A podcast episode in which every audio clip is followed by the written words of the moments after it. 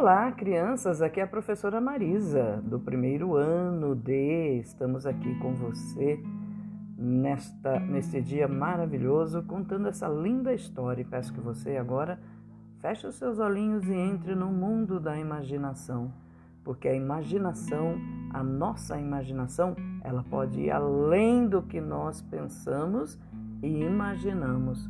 Eu vou contar essa linda história aqui para você de Heloísa Pietro. Eu sei que se eu perguntar para alguma criança se conhece Heloísa Pietro, algumas crianças talvez pode ser até que conhece, por que não? Outras pode ser que não sabe nem quem é. tá certo? Mas eu vou falar para você quem é Heloísa Prieto. O nome dela é Prieto, tá bom? Ela nasceu em São Paulo em 1954. Ela iniciou a sua carreira de escritora quando contava histórias para crianças pequenas na Escola da Vila, lá em São Paulo. E atualmente ela tem cerca de 40 livros publicados e a maioria pela Companhia das Letrinhas. Olha só, então ela foi, ela foi é uma grande escritora. E o nome dela inteiro se chama, ela se chama desse, desse jeito, ó. Heloísa Braz de Oliveira Prieto. Ela nasceu em São Paulo no dia 26 de agosto de 1954.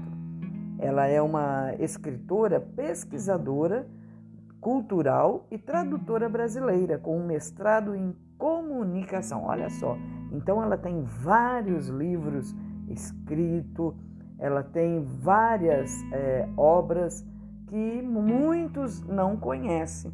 E uma dessas obras é, se chama O Baú Secreto da Vovó. Olha só que interessante que deve ser O Baú Secreto da Vovó.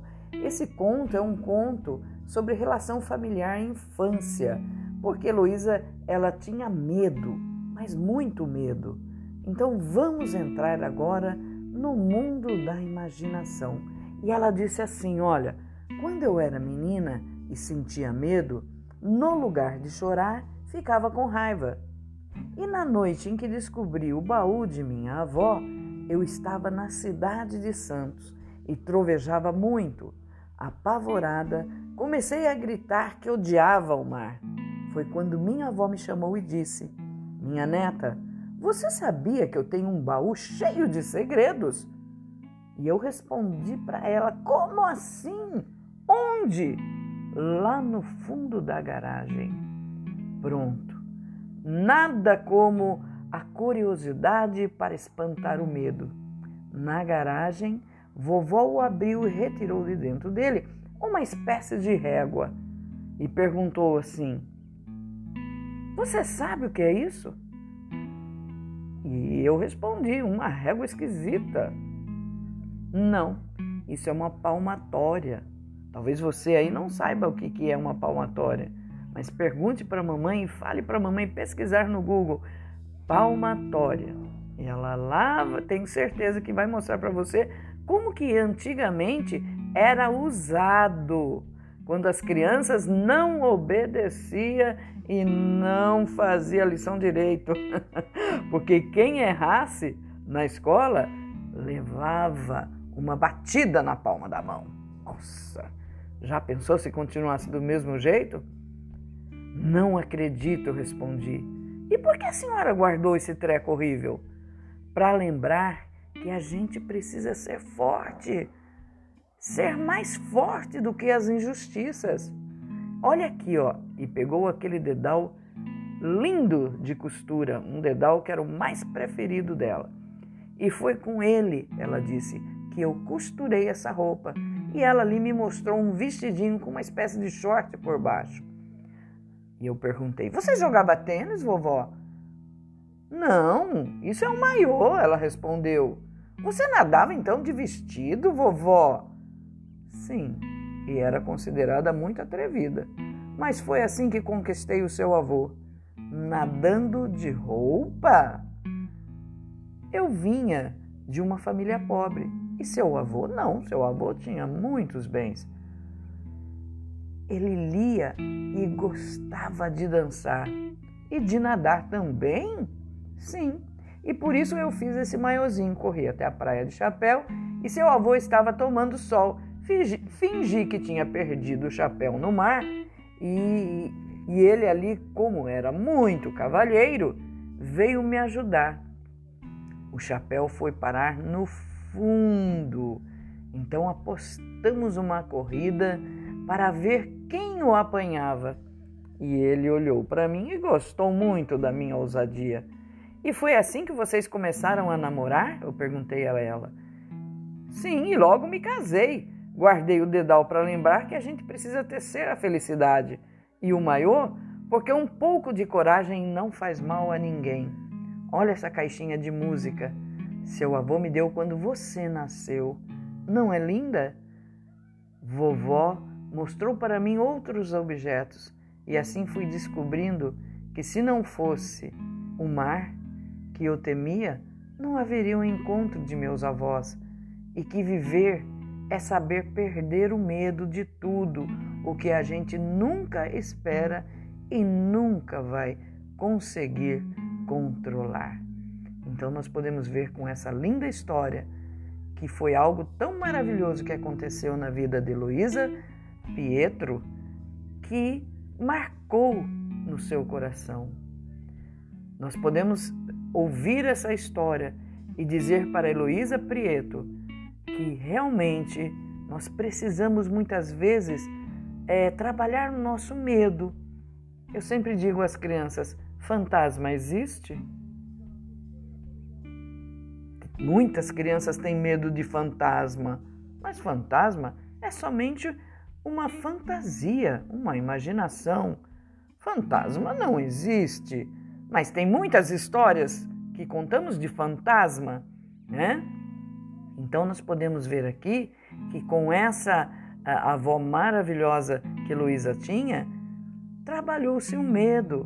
Ela tinha medo de mar, ela tinha medo de que acontecesse alguma coisa e ela não falava dentro do seu interior, ficava ali martelando, martelando, martelando e ela não colocava os seus medos.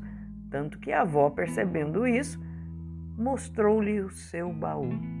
Talvez você aí que está do outro lado, né? Nós sabemos que muitas vezes o medo quer nos apavorar ah, eu tenho medo de ir dormir sozinho porque fica escuro.